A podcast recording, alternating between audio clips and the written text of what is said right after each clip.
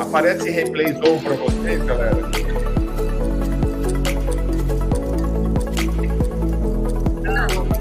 Não.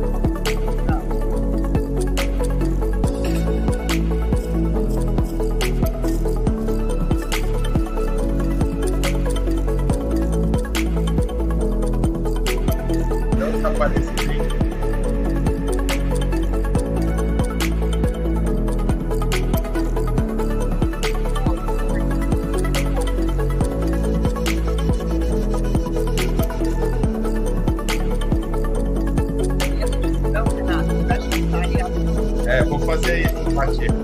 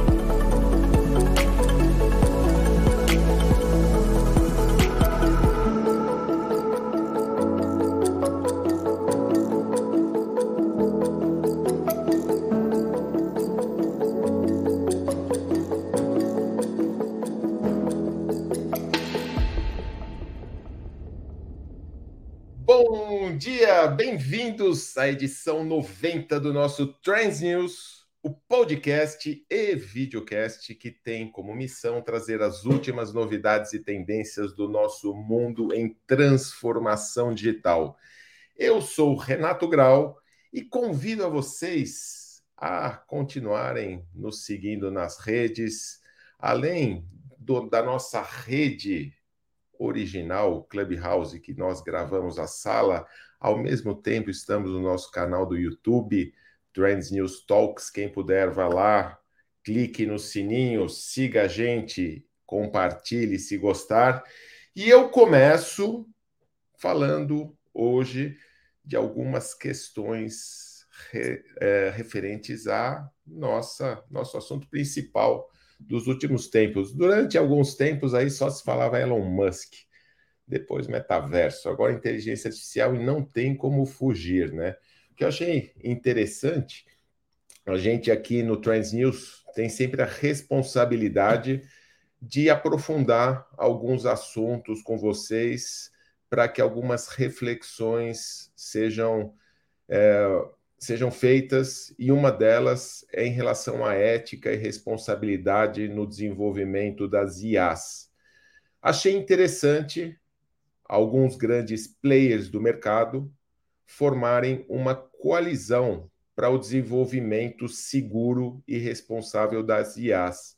OpenAI, Microsoft, Google, Anthropic eh, colocaram no ar a iniciativa Frontier Model Forum, que focará em pesquisas de segurança, melhores práticas, colaboração com governos, para a criação de aplicações, inclusive para atender grandes desafios sociais.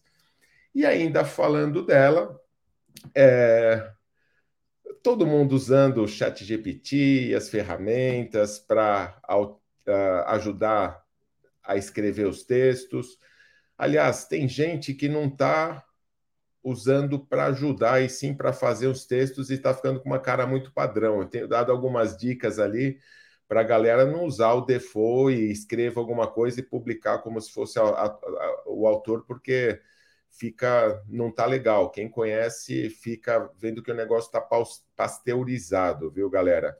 Inclusive, o OpenAI tinha um, um prompt né, para reconhecer se aquela escrita era feita por uma IA, ela tirou do ar porque a precisão era muito baixa.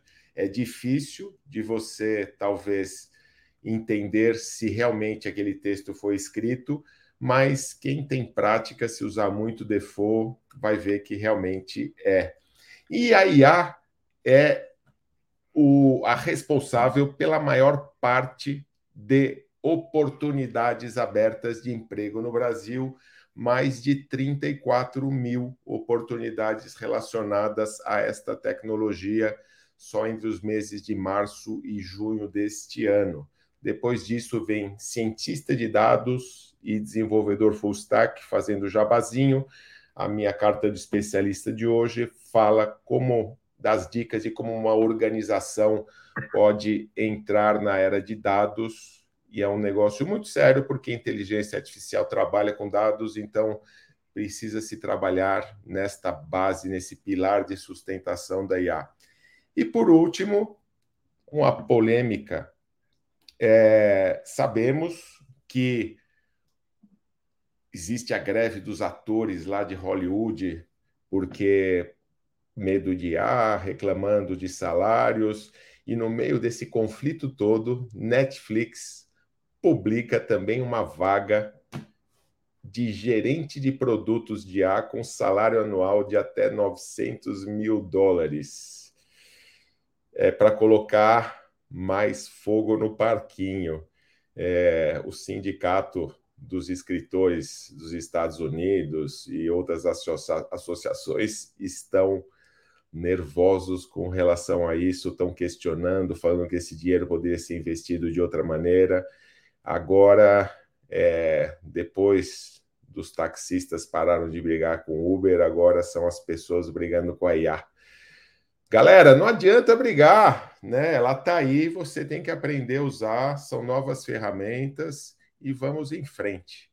Bem, fico por aqui e passo para Ale Uehara. Abra sua gaveta hoje, querido Ale. Bom dia, bom dia a todos e todas. Renato, é, a notícia do Netflix, inclusive, eu ia trazer aqui, você já falou muito bem, né, porque é um tema que eu tenho falado já há algum tempo sobre a utilização da inteligência artificial em Hollywood, a greve ali que está acontecendo, né, de várias coisas que eles estão reivindicando, e uma delas é exatamente a utilização, ou a utilização cada vez menor para eles, mas que eu também concordo contigo. Né? Tá aí, vai ver e não tem jeito, tem que utilizar a Netflix está utilizando, até porque se tem menos roteiristas ali, vai ter que utilizar de alguma outra forma, porque eles precisam rentabilizar também, né?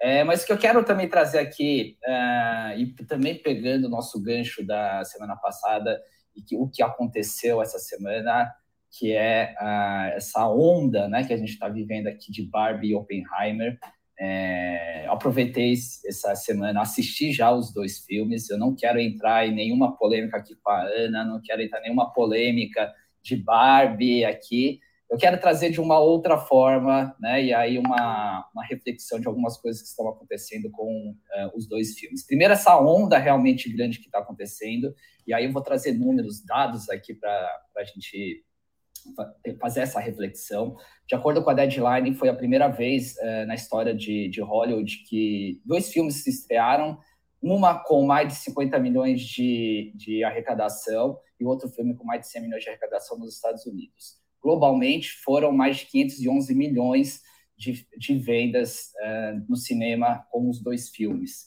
É, 337 milhões uh, Barbie e Oppenheimer 174 milhões. E aqui a primeira reflexão, né? Se uh, antes da pandemia já se falava sobre a morte ou não do cinema, durante a pandemia muita gente falou que não ia mais ter cinema, agora a gente está repensando o quanto que ainda as pessoas vão para o cinema, gostam, é uma experiência, né? uma experiência que a gente não tem dentro de casa, Inclusive, é, para quem ainda não foi ver Oppenheimer, tem que ver no IMAX, né? O, o Nolan criou esse filme feito para o IMAX, é muito diferente do que você assistir em casa, ou como muita gente tem feito quando é lançado na, na, na TV, nos streamings, o pessoal tem assistido no, no, celular. Tem que realmente assistir no cinema, é, é feito para o IMAX. Então, uh, e, e, muita gente, né, muitos filmes são lançados pensando em não concorrer com outro filme, quer dizer, eles lançam em semanas diferentes. E foi uma, de novo, foi a primeira vez que dois filmes lançaram juntos, concorrendo, e os dois se saíram muito bem. Então, talvez até a estratégia dentro do cinema vai começar a mudar até para pegar essa esse buzz que está acontecendo dentro dessa semana uh, da Barbie e do Oppenheimer. Outra questão é que o quanto a Barbie, né, entrando aqui na Barbie, entrando aqui em negócios, o quanto que isso está alavancando também um outro lado, que é da Mattel, a empresa que criou a Barbie, em 1959. Eles têm os direitos autorais, em 2022 as vendas da, da de tudo, né, da, da Barbie, eu não estou falando só de bonecas, uh, as ações caíram 11% da, da companhia, e na semana do lançamento, né, nos últimos 30 dias, as ações cresceram 16%.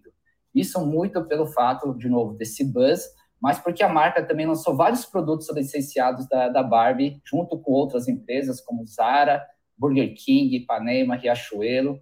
Lembrando que a, a Mattel ganha royalties em cima disso. Né? E isso também acontece com várias outras marcas de brinquedo. Uh, inclusive a Mattel tem a Hot Wheels e ele, ele licencia essa marca também para dentro do parque da, do Beto Carreiro. Né? Então a gente está falando aí de várias empresas que têm feito aí parcerias, têm vendido aí os direitos é, para ganhar royalties em cima disso. E lembrando também que tem um personagem dentro do filme da Barbie, eu não vou dar nenhum spoiler aqui, mas tem um boneco da Barbie chamado Alan, que é o amigo né, do, do, do Ken, e para vocês terem uma ideia também, uh, fizeram uma pesquisa dentro do eBay. Uh, antes era, vendi era vendido esse boneco aí por 35 a 76 dólares, e depois do lançamento do filme, hoje é vendido aí 150 a 300 dólares, ou seja, também disparou também o valor da, do boneco amigo do Ken uh, dentro do eBay. E aí a gente começa a pensar em outras, outras empresas que já fizeram toda essa, essa, essa venda de royalties, né? Eu sempre gosto de citar e eu quero colocar aqui para quem já está acompanhando a gente aqui no YouTube, ó. Todo mundo tem, ou imagina, pelo menos na minha gaveta eu já tirei esse daqui, né? Ó.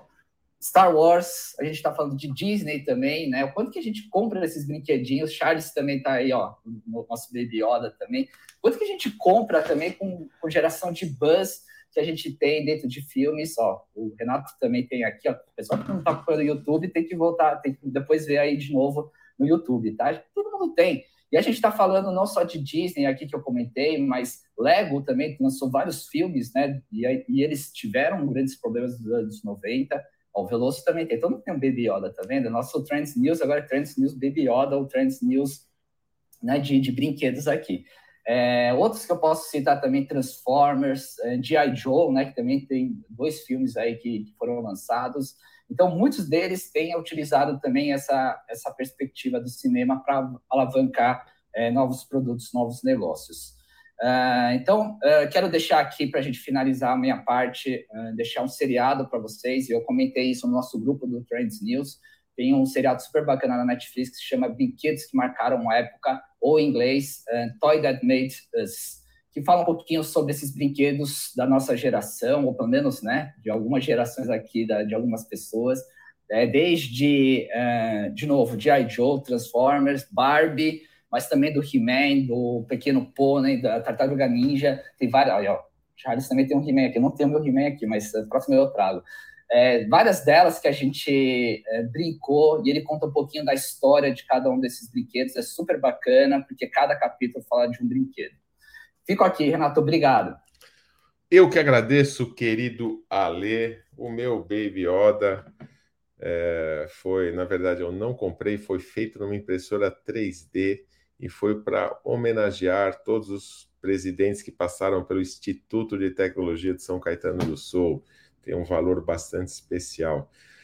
Bom, agora diretamente do mundo dos games e da inovação, um cara que está renovado, voltando de férias com a família, lavou a alma. Meu querido Charles Schweitzer.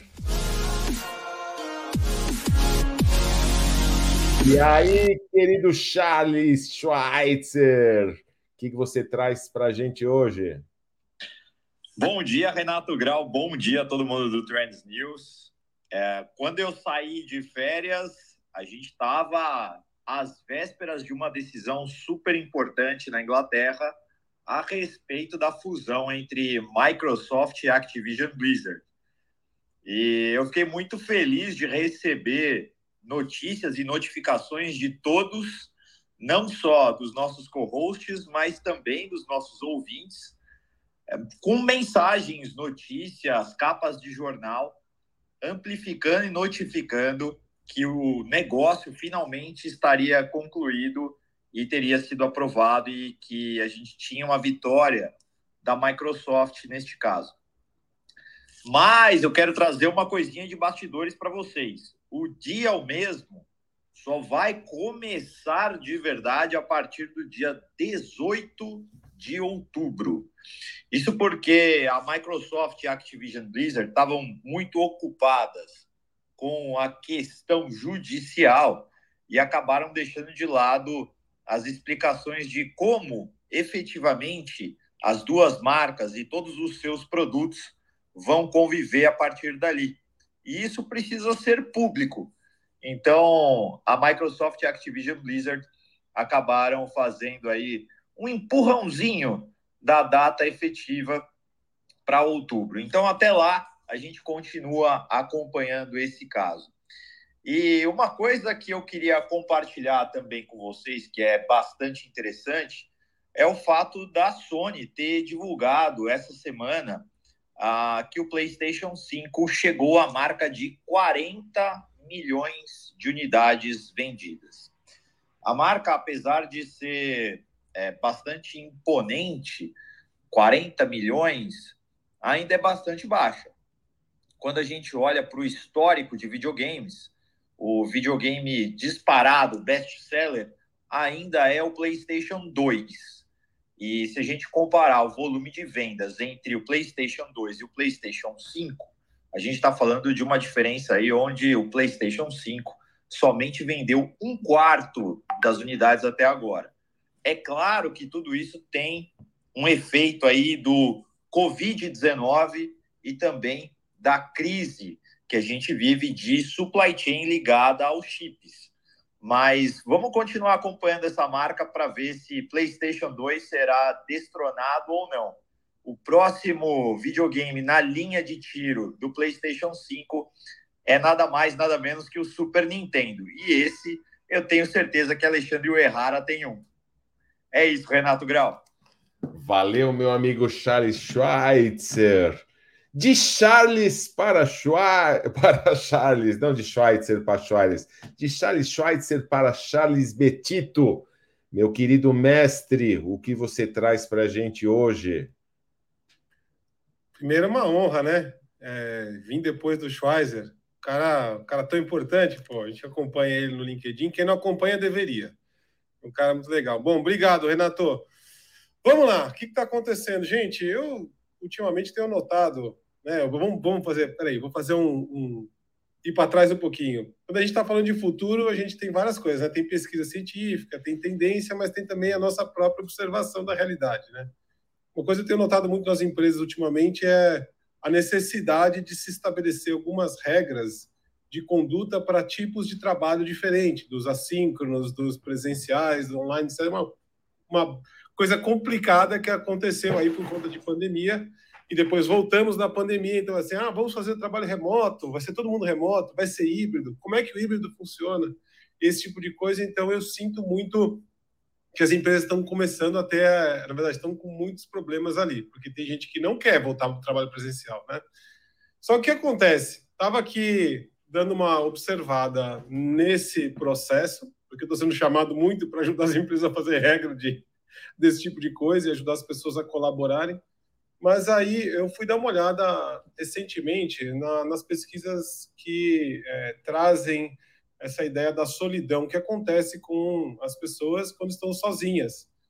Porque a gente tem que dar uma olhada nisso quando vai estruturar esse tipo de regra para trabalho remoto. Então, a pessoa que está, sei lá, fica em casa, vai, fazendo home office, sozinho, o que, que acontece com ela? Será que existe algum apelo? E, na verdade, assim, o que, que eu, eu tô, vou trazer hoje é uma progressão de pesquisas e entendimentos a respeito do tema, né? Porque isso surgiu, essas pesquisas de solidão, as mais famosas, desde 95, tá? Eram dois caras, era o Roy Baumeister, da Universidade de Queensland, e Mark Leary, tá? da Universidade de Duke. Eles já falaram que essa busca por conexão é uma motivação poderosa e fundamental para a gente que somos seres sociais, certo? E quando a gente não consegue se conectar aos outros, a gente sente solidão. E esse tipo de coisa afeta muito a nossa saúde. E aí outras pesquisas foram feitas, aí, com, aí você, pesquisa séria, tá? 300 mil pessoas, é, bastante consistente. E essas pesquisas subsequentes mostraram que ter conexão social aumenta em 50% a probabilidade de sobrevivência. Tá? E menos doenças, melhor sistema imunológico, mais uma série de coisas ali em comparação com aquelas pessoas que se sentem desconectadas. Só que aí, olha que interessante, pesquisa recente, né, que foi feita aí, começou um pouco antes da pandemia e foi até agora, começo do ano, que dizia o seguinte, que com o distanciamento social, obviamente os níveis de solidão aumentaram, atingindo um pico aí em junho de 2020, no meio da pandemia, quando 56% das pessoas relataram se sentir sozinhos. Só que aí veio a flexibilização, as pessoas voltaram a ter convívio social e a gente caiu é, esse, esse índice de solidão para os níveis pré-pandemia. Agora, não pensa que a solidão, e aí que vem a coisa, né? Está relacionada apenas ao isolamento social. Né? Você pode estar cercado de pessoas e ainda assim se sentir sozinho. Porque uma das causas da solidão é o sentimento de não ser compreendido pelos outros. E, gente, adivinha qual é o principal problema de trabalho remoto? é exatamente esse. Então, a gente hoje tem ah, criado ah, situações ou sistemas, ou mesmo envolvido pessoas, para conseguir fazer isso funcionar. Mas uma coisa é certa: a gente não vai conseguir fugir do trabalho presencial, mesmo se tiver aquilo que a Ana adora, que é o metaverso. Era isso que eu tinha para vocês hoje. Boa, Charles. Ana, já que você foi mencionada, minha querida, bom dia. E aí, você está no metaverso? Oi, galera, bom dia, tudo bem? Não, tô não. É, tô refletindo aqui. Bom, antes de mais nada, oi para todo mundo. Oi, meus queridos co-hosts. Co-hosts. Charlon, tá com saudade de você. É, eu estava refletindo aqui nas coisas que o Ale Errara falou é, coisas que vocês estão falando. Estou reflexiva hoje, hoje não estou me sentindo particularmente engraçada, só combativa.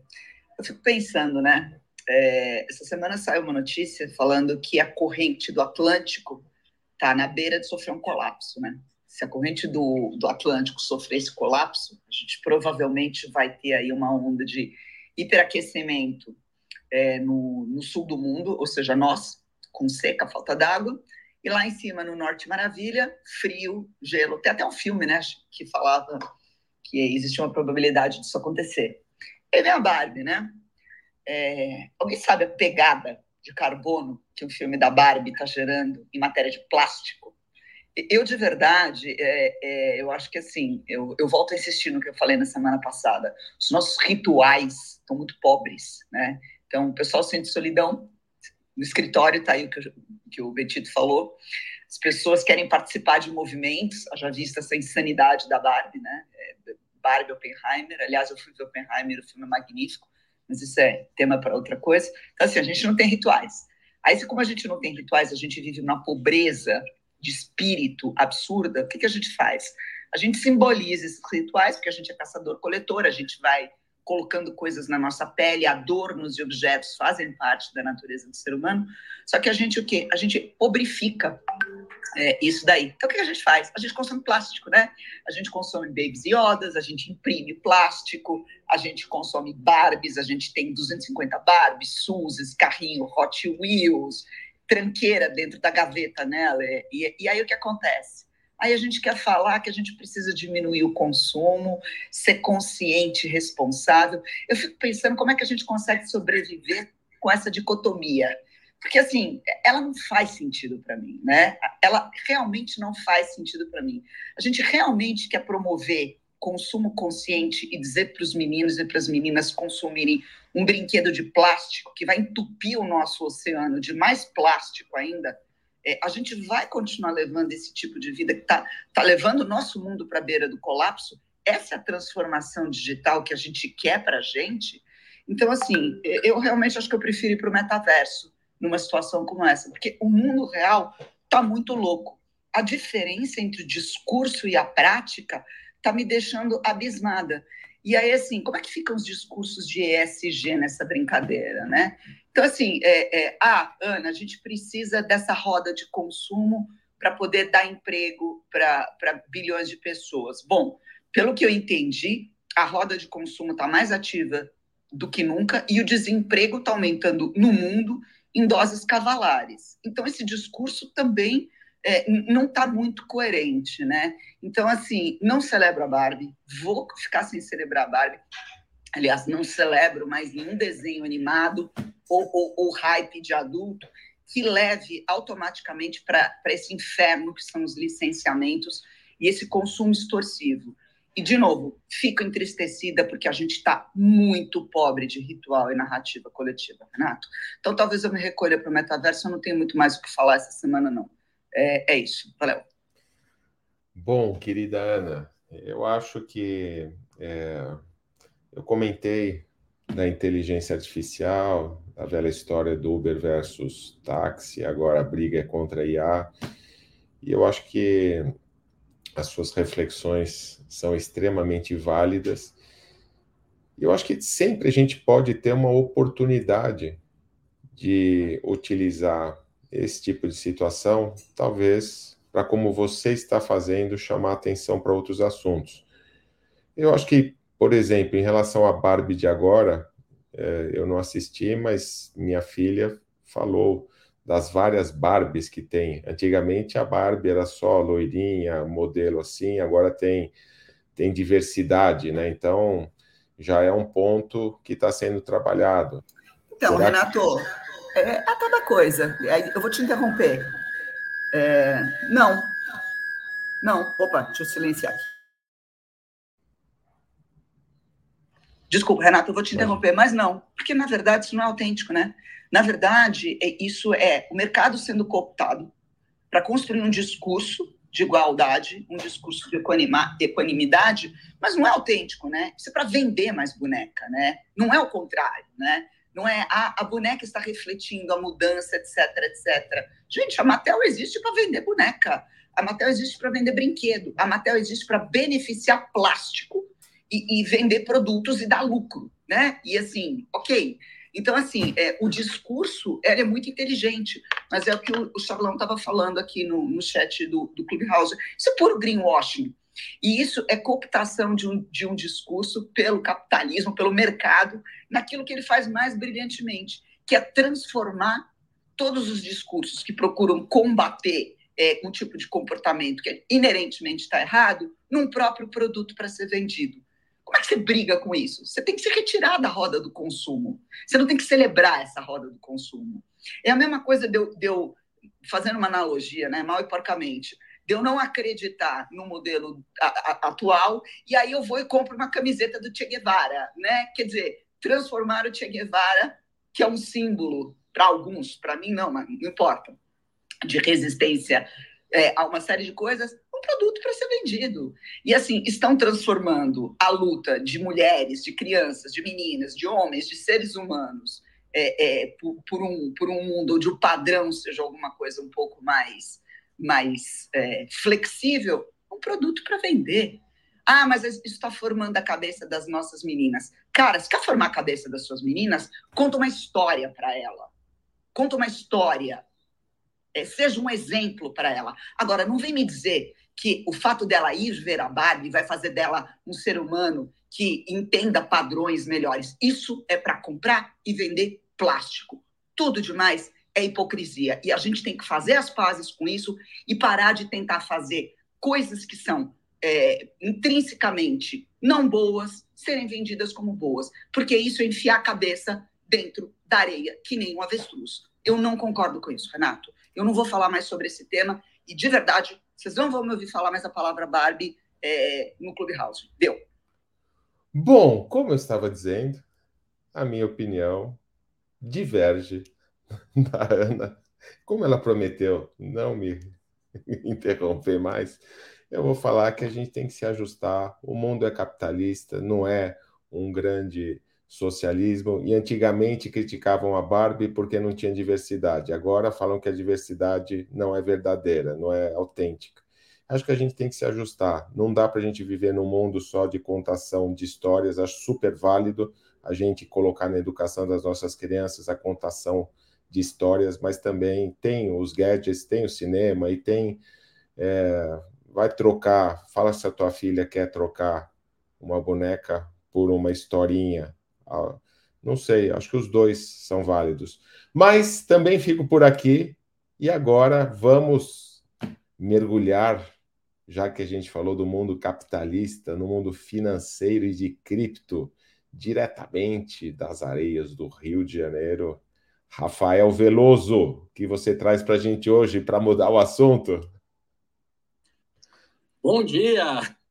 O mundo não mudou, é, como a Ana falou ali, tem um pessoal ali que detém ali as mídias, ali que está em relevância, onde ele detém o, ele pode arbitrar, né? Quem pode, quem não pode. A gente é SG, mas a BAC pode, pode jogar um banho de plástico por aí. E, enfim, é o mundo, infelizmente, é, é dessa forma.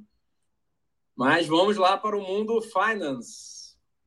Enquanto o foco dos governos é desenvolver os CBDCs, que são os Central Bank Digital Currency, o Banco Central da Itália se aproximou da Polygon e da Fireblocks DeFi Project para ajudar as instituições a desenvolverem com ativos tokenizados. Então, é mais aí um grande player querendo entrar para o mundo da tokenização. A gente vem comentando lá que a BlackRock, o Bank of America vem comentando sobre essa forma de transitar tanto o mundo finance quanto também o mundo não finance com nas blockchains. E aí você pode estar tokenizando ali ações, títulos, valores imobiliários, várias coisas aí. E aí eu só comentei isso para a gente ver que segue o desenvolvimento aí da Web3 e das blockchains. Um ponto também que eu achei interessante foi que o Bitcoin completou 800 mil blocos validados na blockchain. A gente pode considerar um pouco sobre descentralização. Não estou falando que o Bitcoin é 100% centralizado, mas é uma das coisas mais centralizadas que eu conheço. Então, foram 880 mil blocos, é, 800 mil blocos, perdão, com, é, com várias transações, sem um banco central, sem um governo, sem um CEO, sem pedir permissão para alguém. Está ali a regra, está ali o, o, o, algoritmo ali que trabalha em cima do, do Bitcoin, e aí funciona. Nesses 14 anos de Bitcoin foram transitados mais de 110 trilhões de dólares transitados. Isso aí você pode é, pegar essa informação no indicador on-chain da Glassnode.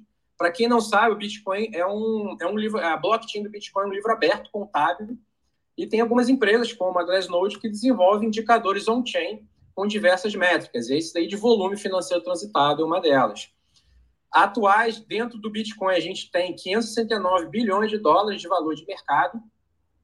E Atualmente, ele é o 12 ativo mais valioso do mundo, ele já foi o quinto. 75% dos investidores de Bitcoin são considerados long-term holders. O que, que, é isso? Possui o ativo por mais de 150 dias, 155 dias.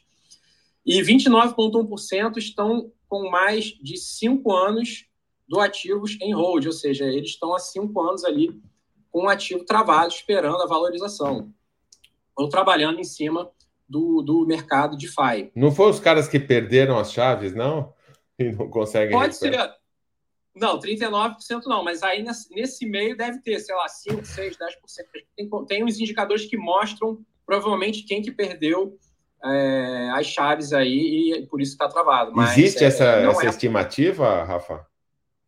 Existe, eu consigo, eu vou trazer semana que vem. Boa, eu legal. vou postar o, o site com o indicador, que está travado, nunca se mexeu desde sempre, e para mostrar mais ou menos essa métrica. Eu vou jogar lá no, no nosso grupo do WhatsApp, lá o link, e o iPhone a gente comenta também semana que vem. Boa. E por que, que eu estou comentando isso? Sobre esse tempo de hold, né?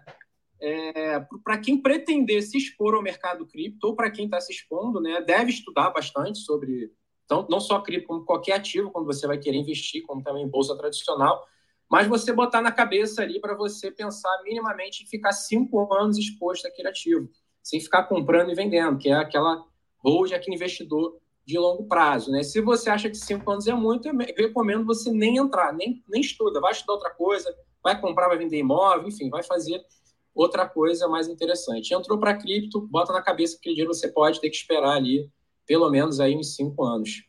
Outra coisa que eu achei interessante foi o nosso tio Elon, que nunca sai aqui do, do Trend News. Ele voltou a jogar de novo. O tio Elon gosta de jogar no mercado cripto. Ele quer trocar aí o Twitter né, para o nome do X. E aí ele colocou um desenho da Dogecoin, que é aquele meme coin que não tem fundamento algum, do lado ali do nome. Ou seja, provavelmente a galera vai querer comprar, tá comprando caro né, dele, das baleias, e daqui a pouco o mercado cai, o pessoal vem de novo, eles recompram.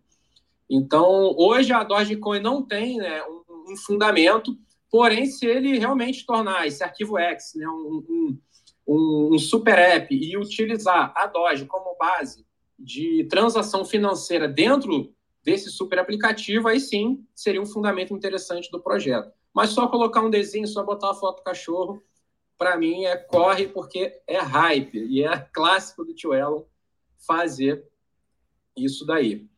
Sobre macroeconomia, é, nessa quarta teve a super quarta, que a gente chama, que foi a reunião do, do FONC, do Federal Reserve, lá aumentando mais 0,25% da taxa de juros anuais nos Estados Unidos, que não para de subir.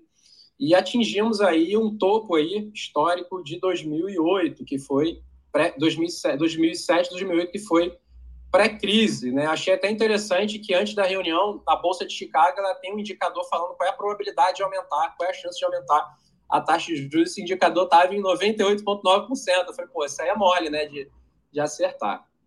Renato, pessoal, muito obrigado. Fico por aqui. Devolvo a bola. Valeu, Rafa. Muito bom.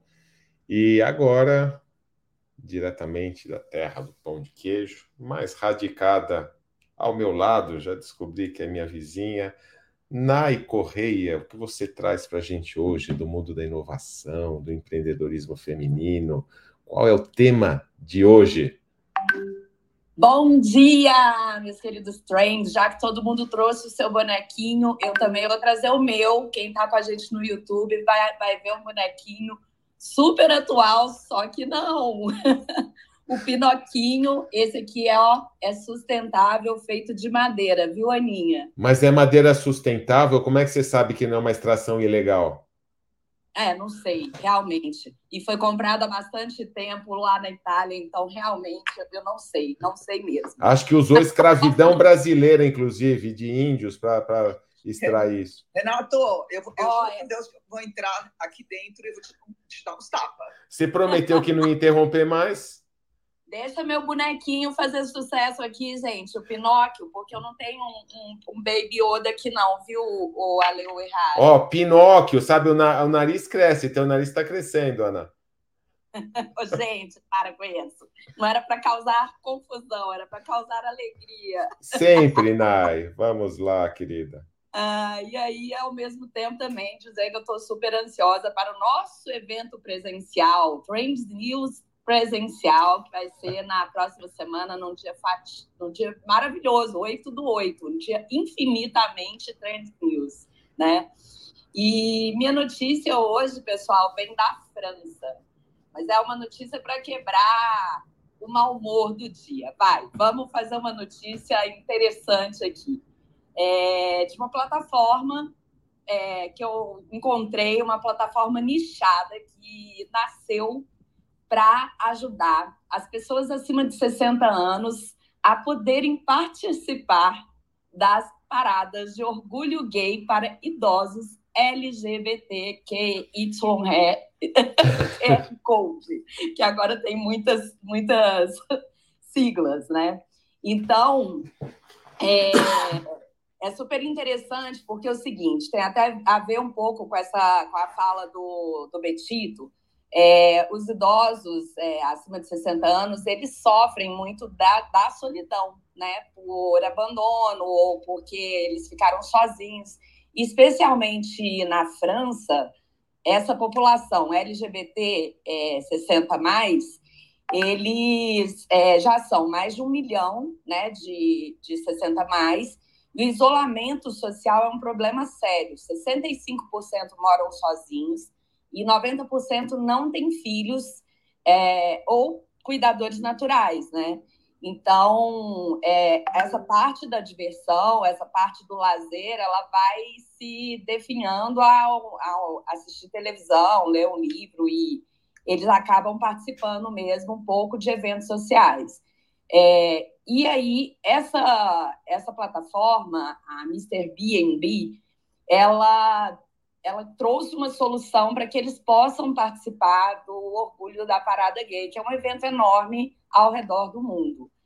É, eles podem é, participar da seguinte maneira: a solução ela reserva, a plataforma reserva durante as paradas. Então, imagina aqui em São Paulo, que acontece na Paulistas, eles reservam, reservam ao longo da rota da parada gay é, uma, uma série de apartamentos aonde esses, esses hóspedes mais velhos podem se reunir e aproveitar as festividades de uma janela ou uma varanda no conforto de uma casa, né? No conforto de um apartamento. E essas acomodações, elas já são todas é, é, apropriadas, né? Com elevadores, ar-condicionados e toda, toda a parte que precisa para acomodar, por exemplo, um cadeirante ou, ou coisa desse, nesse sentido. É, essa plataforma, ela lançou, então, esse Silver Pride, né, essa, essa, essa, esse roteiro né, que eles lançaram, chama Silver Pride, começou na França, e agora eles vão começar a rodar pelo mundo. Os próximos eventos é em Valeta, em setembro, e a, em Atlanta em outubro. Então, isso mostra para a gente assim como, é, como que a inovação ainda, para mim, né? É, como a inovação ainda é, tra trabalhando com nichos muito específicos, ela pode produzir um bem também, né? E que não necessariamente vai estar tá ligado à solução aqui é uma solução tecnológica a favor do bem dessas pessoas é, que podem voltar a se divertir ali da varanda e, e ter muito mais é, relações sociais, né? E a minha pergunta aqui, que eu deixo para gente em corporações, como eu sempre trago essas provocações de corporações, é que experiência ou espaço a sua marca, a sua empresa, ela está criando para adultos mais velhos. Porque né, a gente nem precisa é, mais falar o quanto que essa pirâmide geracional mudou na Europa. É, absurdamente invertida, né? E no Brasil a gente já tem uma pera, né? Então, é, como é que a gente está se preparando para isso nos nossos negócios, nas nossas vidas? Eu deixo essa provocação aqui, essa notícia super legal lá do Mr. B&B e espero que a gente agora traga notícias mais maravilhosas ainda aí no Trends News. Espero vocês dia 8, hein, meus amigos? Muito bem, querida Nai, estaremos lá, uma reunião aqui dos nossos queridos co-hosts, um evento presencial, a gente vai poder se abraçar, sair do nosso metaverso. E agora tenho certeza que vão vir boas notícias diretamente do mundo agro, com a Jana. Olá, querida Jana, tudo bem com você? O que, você traz para a gente hoje? Oi, oi, Renato, queridos co-hosts, tudo bem com vocês nessa sexta-feira? Tudo lá. ótimo. Também estou ansiosa aí pelo nosso encontro semana que vem lá na casa da Nai, vai ser muito bacana, tenho certeza. Bom, vamos lá, pessoal. A notícia da Nai veio da Europa, a minha também vem da Europa. É, a gente acompanhou aqui vem acompanhando alguns é, eventos, né? E aconteceu no mês de julho a cúpula União Europeia-Japão, né? E lá foi informado que a União Europeia, aí, depois de 12 anos, é, suspendeu as restrições de importação de alimentos do Japão. Né? Essa restrição ela vinha aí desde 2011 por conta dos é, daquele acidente com a, com a, usina de Fukushima, né? em 2011 que teve vocês devem se lembrar, teve o terremoto, depois o maremoto, e ela, né, as águas invadiram ali a, a usina, né, de radioativa, né, que acabou, assim, é de, não usina radioativa, né, gente, a usina de, de produtos nucleares aí, e acabou liberando aí para o ambiente, né, é, resíduos radioativos. Então, desde 2011, é, bom, até ano passado, na verdade, cerca de 14 países ainda tinha restrições para a importação de alimentos do Japão, né, por conta desse receio, tanto alimento quanto ração animal, por conta do receio de contaminação com com resíduo radioativo. E aí a União Europeia foi fazendo uma série de, de análise aí ao longo dos anos, né, até, até chegar agora a essa liberação. O que eu queria trazer de reflexão, que é interessante, é que nesse tempo, né, que o Japão ficou suspenso de exportar alimentos para muitos países, é, e a gente vê, assim, é, como é interessante que, às vezes, não que seja algo assim, né, gente, positivo, tragédias que acontecem no mundo, não é isso. Mas, muitas vezes, as, é, essas tragédias, elas acabam é, acelerando o desenvolvimento de tecnologias, né? Isso aconteceu no Japão em relação à produção de alimentos indoor, né, que são nas fazendas verticais. Porque o que, que acontece?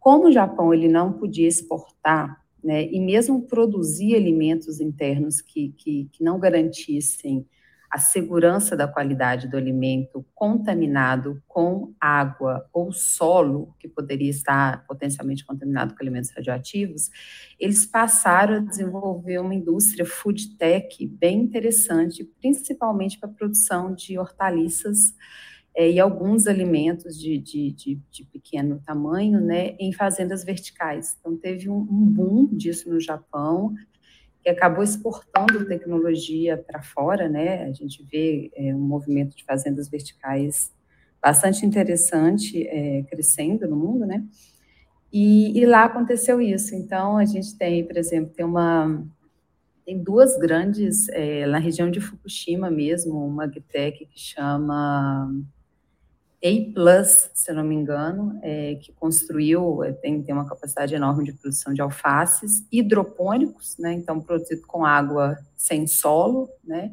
e nesses, nessas fazendas verticais. É, e uma outra também lá, lá no norte da, da, do Japão também. Então, às vezes eu fico refletindo, assim, e isso aconteceu com, com a Covid também, né, gente, assim, eu que sou da área de, de, de, biológicas, assim, já trabalhei com desenvolvimento de vacina e tudo, é um processo tão longo e como a gente viu, né, uma grande tragédia que foi a Covid, a aceleração da ciência e da tecnologia para trazer soluções é, para a humanidade, né, então esse caso de Fukushima achei bem interessante, a gente vinha acompanhando, né, agora finalmente com a liberação, e um outro movimento interessante que teve lá na região de Fukushima foi o turismo gastronômico. Eles, como eles passaram a ter que produzir muito indoor, né, é, sem uso de solo, é, eles criaram, por exemplo, a Wonder Farm, que é na região de Fukushima, que produz é, tomates em estufa, com um processo bem complexo de irrigação por hidroponia, né, sem uso de solo, e hoje é uma atração turística, né? O pessoal vai lá fazer colhe pague, né? visita as estufas, colhe os tomates, conhece a produção e, e, se certifica também da segurança do alimento. Mas é isso, pessoal. E uma coisa interessante também, Renato, queria falar dessas fazendas verticais. É, aqui no Brasil tem a maior fazenda vertical da América Latina em São Paulo, que é a Pink Farm, né? E algo interessante que a gente vê nesses movimentos de fazendas verticais é a diminuição, o grande objetivo é a diminuição da perda de alimentos, né? Porque hoje a gente vê é, é um dado bem triste, assim, 30% da produção dos nossos, é, produção de alimentos no mundo, ele é desperdiçado, tá? Seja por food waste, que é desperdício mesmo, na, na, na ponta final do consumo, nas nossas casas, restaurantes, supermercados, ou food loss, né, que é aquele que é perdido ao longo do processo de produção, né, nas na logística, no transporte e tudo mais. As, as fazendas urbanas, né, que são essas que são feitas é, muitas vezes no sistema vertical ou em estufas, elas diminuem né, o espaço físico entre a produção e o consumidor final. Então, diminui bastante essa perda de, de alimentos.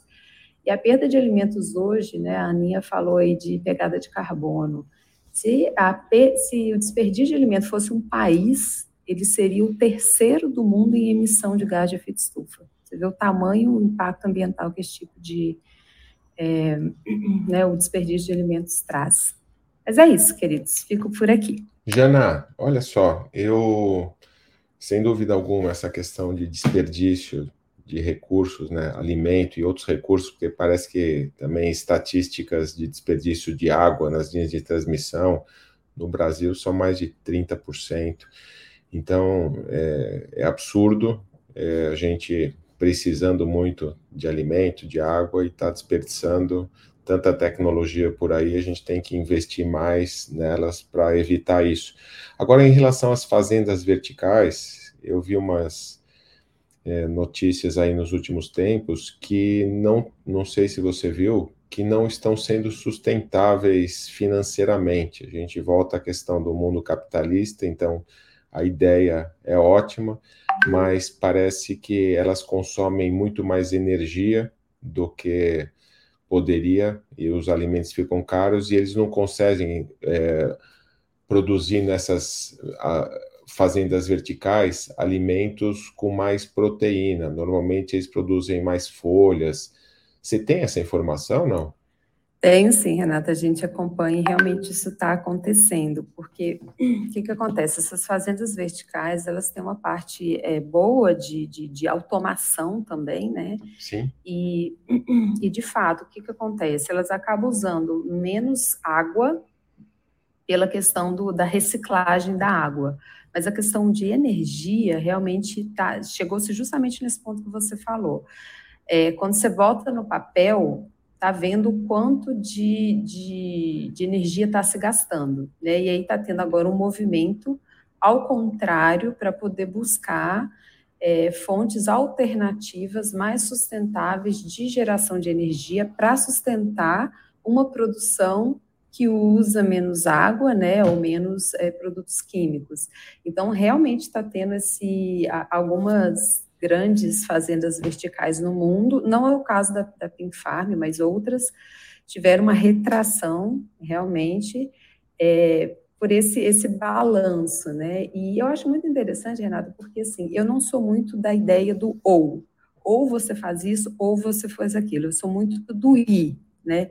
Então, eu enxergo isso como uma evolução. Isso precisa ser equalizado, porque quando a gente fala é, em sustentabilidade é um tripé, você tem que olhar o econômico, você tem que olhar o ambiental, você tem que olhar o social. Não pode ser só o ambiental e não pode ser só o econômico, né? Porque senão você entra numa espiral de greenwashing, de uma série de coisas. Então, sim, está tendo esse movimento mesmo.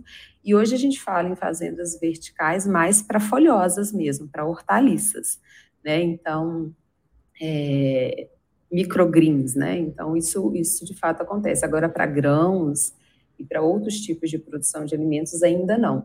Por isso que eu falo que é uma alternativa, né, que está crescendo, mas está tendo essa questão econômica, sim, que está trazendo uma série de reanálises desses sistemas de produção. Bom, mas faz parte também do processo evolutivo. Né? Faz, né? faz parte. Eu vejo isso como um processo evolutivo mesmo. Muito bom. Maravilha, minha querida Jana. E agora eu passo, volto novamente para o Rio de Janeiro, agora para o mundo do varejo. Querido Antônio Lúcio, o doutor Olá, que está meio sumido. Ô, meu amigo, tirei umas férias também. Eu acompanho o calendário do Charles, Renato. É maravilhoso. Ah, muito bem. Ô, Renato, É, e meus queridos amigos co-hosts, primeiro queria mandar um abraço muito forte para toda essa turma que está aqui nos acompanhando ao vivo, a Suzana, o Diego, o Gustavo, o Roger, o Pedro, a Flávia, a Sandra, a Cláudia, a Andréia, é, o Cleverson, a Lucila, o Ricardo, o Lawrence, o Egídio, o Norberto, a Tati, a Cíntia, o Elber, a Elaine e também a Bio Yoshimoto, pessoas aí que estão com a gente toda sexta-feira nos acompanhando ao vivo no Clubhouse, o que é um privilégio, além de eu poder participar do episódio 90, Renato, meu amigo. Que iniciativa, hein, Renato? É isso aí, realmente. É... O Clubhouse está aqui ainda, é a nossa rede que você comentou, a audiência, mas é, precisamos lembrar a audiência que está crescendo também lá no, no LinkedIn, com o nosso videocast no YouTube.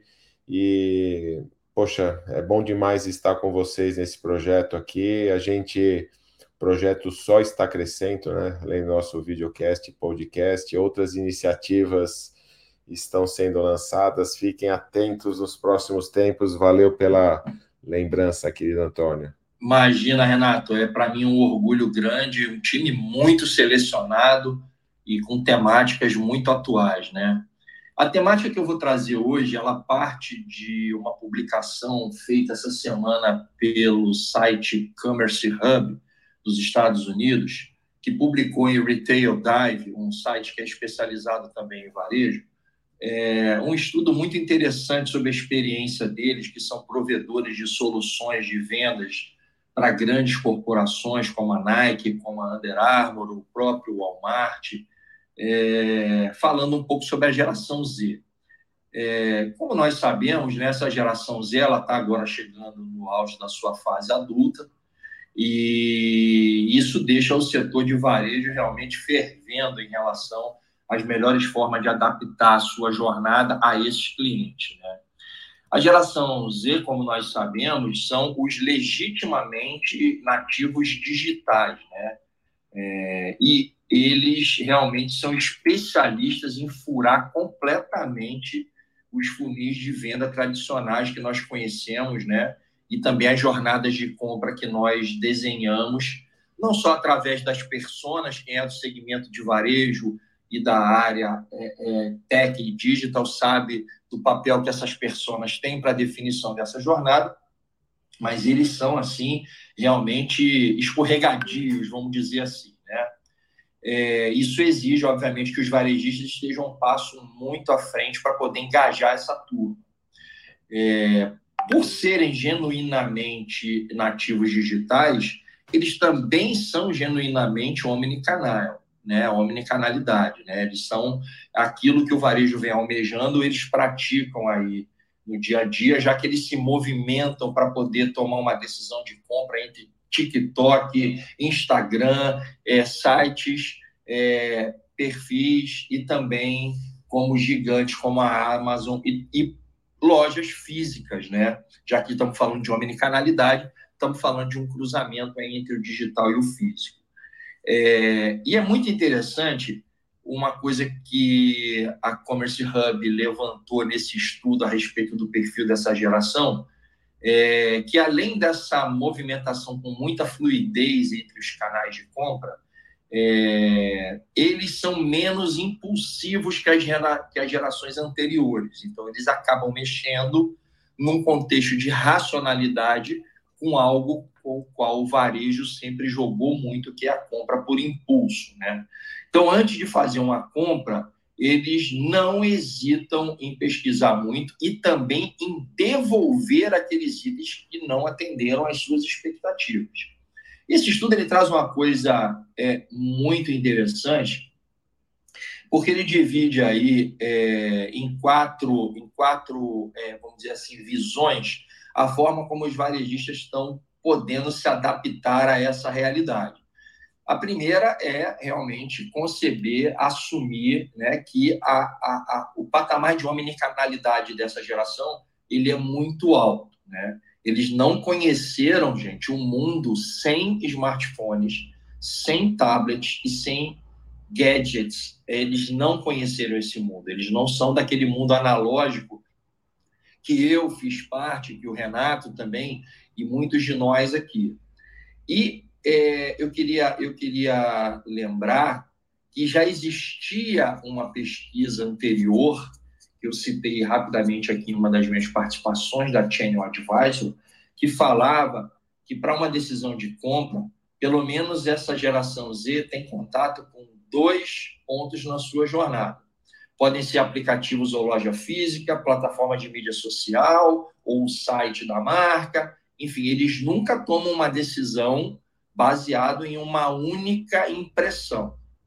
O segundo ponto é a importância que eles dão às pesquisas, né? Dois terços dessa geração eles consideram muito mais informações antes de fazer uma compra do que nós, em gerações anteriores, fazíamos. E 85% dessa geração Z dá muita importância à prova social. Então, você é meu amigo de inovação, você é minha amiga de inovação, que está ligado de alguma forma ao varejo, ao consumo, é, é, veja aí a importância que a prova social tem para 85% dos compradores dessa geração. Então, é, caminhamos aí para um terceiro aspecto, que é o fato do quão é, valorizado é por essa geração Z o atendimento rápido e também um retorno não só rápido, mas também flexível para as suas demandas. Ou seja, um pouco mais fora do script e um pouco mais adaptado à individualidade. Então, eles consideram e dão muito valor ao produto que eles estão comprando e exigem, por exemplo, na, na no last mile, né, na, na, na definição aí do, do, do seu patamar de satisfação, que as entregas sejam realmente muito rápidas. E a pesquisa e esse estudo mostra que o que eles consideram é, é, minimamente aceitável é frete grátis e entregas em até três dias ou menos, né? sendo que 93% desses compradores da geração Z dão muita importância a compras que permitem o monitoramento da entrega em tempo real. Veja que coisa interessante, né? Então, não é chegar em casa e, e, e descobrir que chegou, e sim acompanhar todo o processo. 85% dos compradores dessa geração declararam que nunca mais vão comprar em um varejista com experiência de entrega ruim. Então, é, a importância que isso tem. E, por fim, pessoal, é, o, o, o quarto e último insight é que a maneira de gerenciar, né, de atuar com esse, com esse, com essa geração que está che chegando agora, né, é, que, que vem aí com essa característica de nativos digitais, furando os nossos é, funis de venda, é criar uma, uma rede muito grande realmente de parceiros para as suas marcas, para as suas bandeiras, e que englobe não só a questão da captura dessa navegação, né, omnicanalidade, que permita estabelecer um pouco mais uma definição desse perfil de pesquisa e decisão de compra, mas também a questão das entregas, né? Olhar muito bem para essas pontas, tanto o funil de vendas que captura quanto o output desse sistema que é a entrega.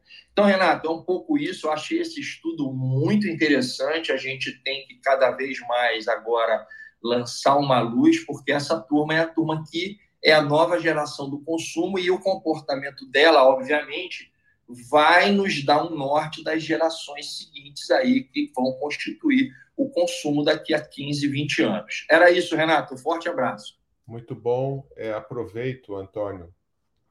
É, eu vi também que está tendo um aumento muito grande do mercado de prestação de serviços para fazer avaliações nos sites. Então, estão usando muita gente para fazer avaliação fake. Isso é um ponto de atenção bastante interessante, porque vocês, é, você mesmo comentou quanto é importante as provas sociais, as avaliações, e aí a gente tem que tomar cuidado que muitas delas estão sendo feitas de maneira remunerada e não é sincera. E até dentro disso, o pessoal do mal vai aproveitando oportunidades e tem um golpe em cima de propostas para as pessoas ganharem até 300 reais para avaliar produtos da Shein e no final das contas é um golpe, é um link para phishing. Então precisamos tomar cuidado com este nosso mundo virtual é, e agora eu gostaria de chamar novamente nosso querido Charles Schweitzer, que está na versão vídeo aqui no nosso YouTube e no nosso LinkedIn. Charles, você vai fechar a nossa sala de hoje com uma notícia de um game que junta arte, não é isso? Um negócio que acho que a minha filha vai adorar. O que, que você conta É isso aí, gente? Renato. Bom, então, para a gente fechar a nossa edição 90 do Trends News, para quem não sabe, a gente grava todas as sextas-feiras, 8 horas da manhã, então é uma dica para o final de semana. Hoje está sendo lançado o jogo The Masters Pupil. É um jogo que foi criado por Pat Neyum durante sete anos e, e, os sete anos pintando o jogo à mão. Uau. É uma fusão muito legal entre o analógico e o digital. Você vai jogar quebra-cabeças inspirados em Monet. Então, deixa essa dica para você curtir o seu final de semana e não se esqueça, se inscreve aqui no canal do Trends News é, deixe o seu like, ative o sininho e compartilhe o Trends News nas suas redes. Mais dicas como essa para você jogar The Masters Pupil ou séries de Alexandre Uerrara ou ainda conteúdos impactantes do nosso mundo em transformação digital, você só ouve aqui. É isso aí, galera. Muito obrigado pela audiência em todas as redes. Quem está ao vivo, quem depois vai nos ouvir de maneira assíncrona, a hora que quiser. Desejando a todos uma sexta-feira maravilhosa, um final de semana melhor ainda. E com um beijo no coração, o nosso tradicional, olhando para o sorriso da Ana. Sextou, galera! Sextou! Tchau. Tchau, tchau. pessoal. Beijos.